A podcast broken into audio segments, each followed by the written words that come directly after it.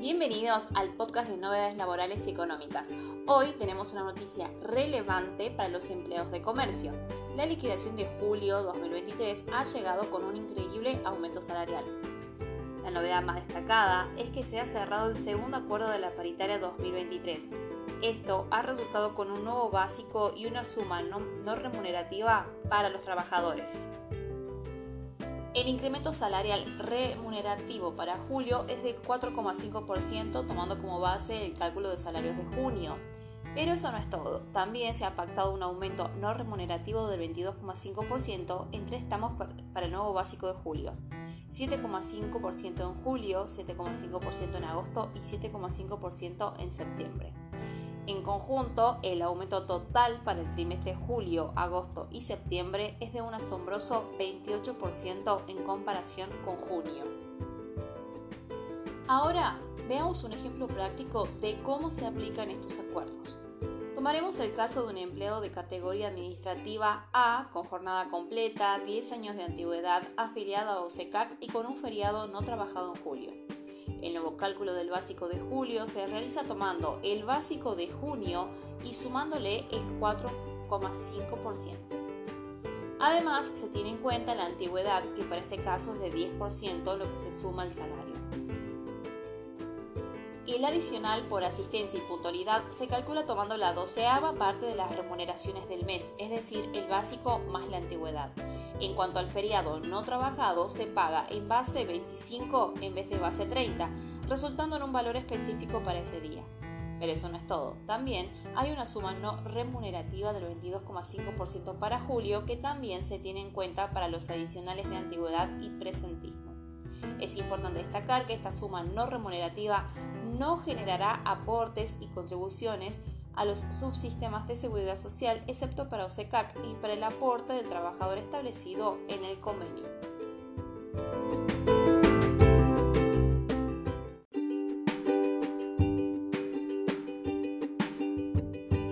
Por otra parte, le traemos una noticia que revolucionará la forma en que usamos nuestras tarjetas de crédito y débito. En los últimos tiempos hemos sido testigos de cómo las tarjetas de crédito y débito se han vuelto cada vez más populares en todo el mundo. Su conveniencia, seguridad y la digitalización creciente de nuestras vidas cotidianas han sido factores claves para esta tendencia. La comodidad de no tener que llevar dinero en efectivo y la posibilidad de tener un control detallado de nuestros gastos son solo algunas de las ventajas que ofrecen estas tarjetas.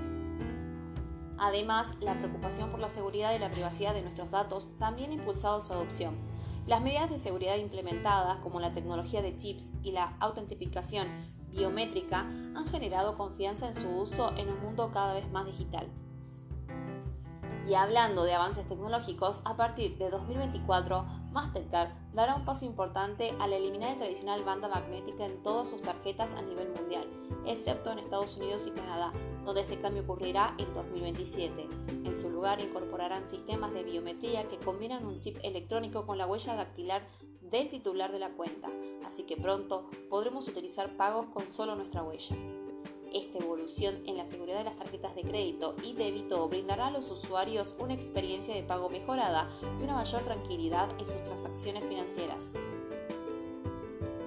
Y si te preguntas cuándo es el mejor momento para hacer compras con tu tarjeta de crédito, aquí te dejamos un consejo. Justo después de que cierra tu tarjeta, es decir, el último día del mes en el cual el banco considera tus gastos para el próximo ciclo de facturación Así tendrás un poco más de un mes para realizar el próximo pago y podrás aprovechar estratégicamente este periodo. Por ejemplo, podrás pagar compras planificadas con tu tarjeta y en lugar de gastar el dinero o en efectivo, invertirlo en activos conservadores.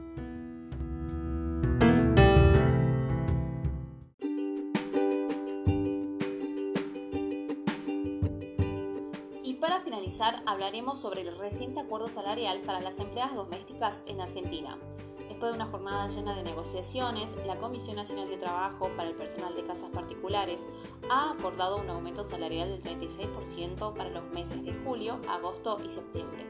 El aumento se fraccionará de la siguiente manera. Un 20% para julio, un 8% para agosto y otro 8% para septiembre.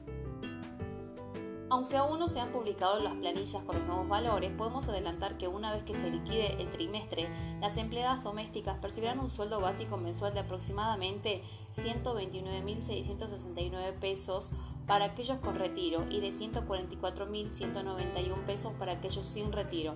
Además, la hora de trabajo será de 1.056 pesos para los empleados con retiro y de 1.139 pesos para las empleadas sin retiro. La reunión en el Ministerio de Trabajo contó con la participación de los gremios del sector funcionarios y representantes de los empleadores.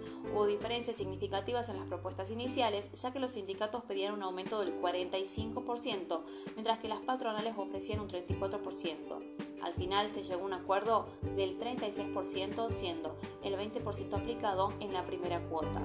El Sindicato de Trabajadoras de Casas Particulares también se manifestó durante la jornada solicitando un aumento salarial del 100%. Su objetivo es que a la hora del trabajo alcance los 1.500 pesos y que el sueldo mensualizado supere los 200.000 pesos, igualando así el ingreso al costo de la canasta básica. Además del aumento salarial, se plantearon otras demandas importantes como una campaña de registración para acabar con la precarización laboral en el sector y la posibilidad de una jubilación anticipada para tareas insalubres.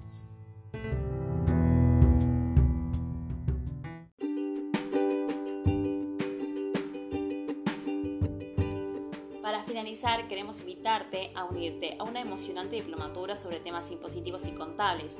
En esta completa formación aprenderás sobre sociedades comerciales, fiscalidad, IVA, ganancias y más. Nuestros destacados disertantes te guiarán paso a paso y contarás con ejercitaciones y evaluaciones. No te pierdas esta oportunidad única de crecer profesionalmente. Únete a nuestra comunidad y adquiere conocimientos fundamentales para el mundo de los negocios contables e impositivos. Todavía estás a tiempo de sumarte a nuestra diplomatura clínica del contador que inicia hoy viernes 28.